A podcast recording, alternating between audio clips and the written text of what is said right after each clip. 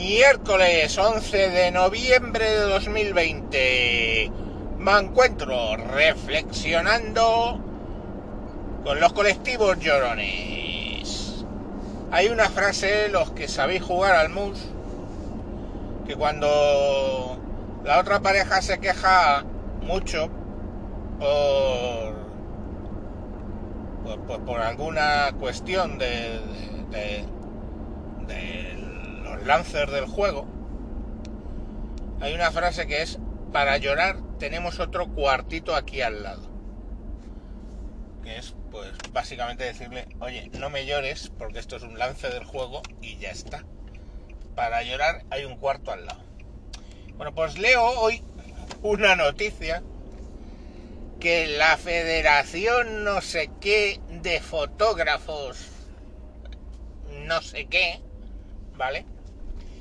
Está pidiendo a el gobierno, al loro, que las fotos del DNI 4.0, que sabéis que van a sacar un DNI nuevo, pues más informatizado, etcétera, pues eso, que el DNI 4.0, que las fotos obligadamente haya que hacerlas en un fotógrafo profesional.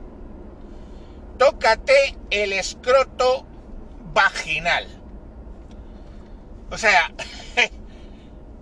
y la explicación es que de no hacerlo así, ¿eh? van a haber mm, gente que va a ir al paro porque se gana la vida con eso. Bien. Yo tengo tantas historias con las fotos del carnet.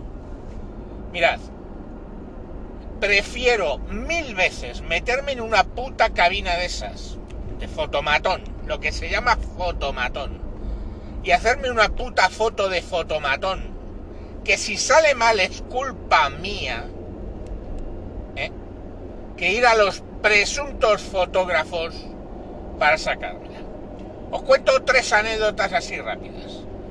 La primera de ellas, para la foto para la tarjeta de identificación de la empresa, tenían que sacarme por más o menos una foto como las de carne, solo que, eh, bueno, ahí aparentemente pues te podías girar un poco, ¿vale? Los hombros un poco enfrentados hacia la cámara, pues por darle un dinamismo. Vale, el pavo me dice, cruce las piernas y apoye el codo izquierdo sobre la rodilla derecha. Me cago en tu puta madre. ¿Vale? Desde los, ¿qué te voy a decir? 25 o 26 años, ¿eh? yo no puedo cruzar las piernas. ¿Vale? Porque me hacen crack los cojones. Y aparte porque estoy bastante gordo. ¿eh? Mi cruce de piernas todo lo más es poner el tobillo derecho encima de la rodilla izquierda. Y ya eso tengo que tirar de la pernera del pantalón para subirlo. O sea que no me toques los putos cojones. Vale. y apoye el codo izquierdo en la rodilla derecha. O sea, una cosa mm, alucinógena. Le dije, mira hijo, mm, va a ser que no puede ser. Eso fue, según entré en la compañía, me pidieron, un- el fotógrafo donde fui a hacérmela, me, me- intentó hacer eso. Le dije, mira, yo perdóname, pero no puedo cruzar las, las piernas porque tengo huevos. Así le dije, ¿eh? Si es que no me conocéis si os creéis que no le dije tal. Bueno.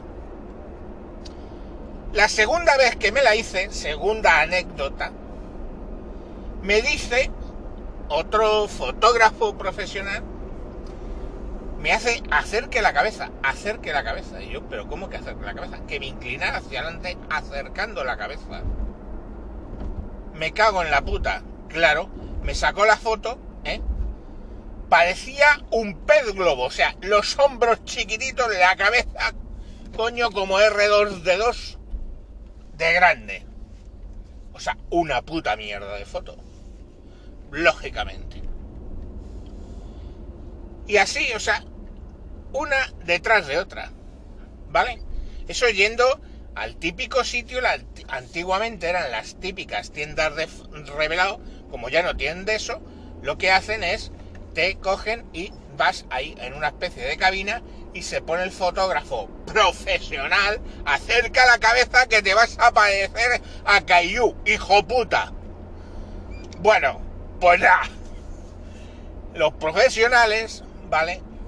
Que oye, que habrá fotógrafos cojonudos, ¿eh? No te digo que no. Pero yo ido a dar generalmente con lo más granado de la profesión. Vale, pero a lo que yo voy es, tú como colectivo, si eh, aportas valor en la cadena de valor, ¿eh? pues justificas tu empleo. Pero decidme vosotros qué cojones de valor aporta un fotógrafo, muevo los deditos, profesional, ¿eh? a una puta foto de carnet. ¿Qué? Si está muy bien especificado, tiene que aparecer el óvalo de la cara completamente y los hombros, ¿vale? Todo el mundo sabe cómo coño está bien hecha o mal hecha una puta foto. El otro día un colega que tiene podcast, eh, os lo recomiendo, Papa Friki, Papa Friki. Eh, Friki. Tiene ese podcast, hablaba, él, él, él es funcionario en una eh, comisaría donde hacen DNIs y decía, joder, viene uno que le ha cortado prácticamente todo el pelo. Le digo, la foto esa no vale y se enfureció y todo el rollo. Pues coño, es que no vale, todo el mundo sabemos, y él lo decía, dice, es que todo el mundo sabemos cómo es una foto correcta, ¿verdad? Pues ya está. Pero entonces, esa foto luego, ¿eh? La van a coger y la van a escanear, hostias, la van a escanear. Y en la versión que yo tengo del DNI, en blanco y negro. O sea, cualquier parecido con la foto de estudio del profesional fotógrafo es pura casualidad. En la siguiente versión ya era en color, pero como una puta mierda de color, o sea, como que se le ve escaneado así de mierda, o sea, como me he comprado un escáner de mierda de los chinos, pues así se ven las fotos de los DNI, o sea, sacar el puto DNI y mirar la calidad de la foto. Entonces, ¿tú crees que hay un fotógrafo profesional? Aporta cadena de valor, aporta valor, no aporta valor ninguno. Tú sentado en un puto fotomotón te la haces. Y voy un paso más allá. Ecuador, ¿vale? Un país que no podemos decir que sea el tercer mundo, pero desde luego el primero no es tú vas a hacerte lo que ellos llaman la cédula, que es como el DNI nuestro, y el funcionario tiene una puta webcam contra un fondo blanco. Y le dice, mire para acá, punchas, ve que le ha quedado bien, a tomar por culo. No tienes que llevar fotos. Es más, juraría, porque es que he hecho varias, juraría que en el NIE, aquí en España, en el NIE, te las hacen así, te hacen ellos la foto. Pero en el DNI no. Entonces, claro, lo que se está barruntando eh, el gremio de fotógrafos super profesionales es que coño, lo mismo ponen la videocámara en las comisarías y te sacan la puta foto ahí y a tomar por culo. ¿Vale? ¿Por qué? Porque directamente la sacan y ahí va, hostia. No está escaneada de un cacho papel. No. Está directamente cogida. Ya has perdido un paso donde la foto se puede joder, que es en el escaneo de los cojones. Porque tienes, saco la foto en digital, la imprimo en papel, la escaneo de nuevo a digital y la meto en el DNI. Coño, no son muchos pasos, hijo puta, pon una puta webcam que cuestan 20 pavos ¿eh? en el ordenador y directamente como hacen en el puto Ecuador, puto tercer mundo, faca, foto y a correr. Me cago en la puta. Y directamente eso está del vivo a la digitalización. No hay paso por papel, paso por escaneo, paso por tu puta madre. Coño. creo yo que es más fácil. ¿No? Pues ellos no quieren. Y es que a mí este tipo de cosas, donde un, eh, digamos, colectivo que tiende a desaparecer, las tiendas de puto revelado, hoy por hoy ya, si no es por los fotomatones, ya me contarás qué putas fotos hacen.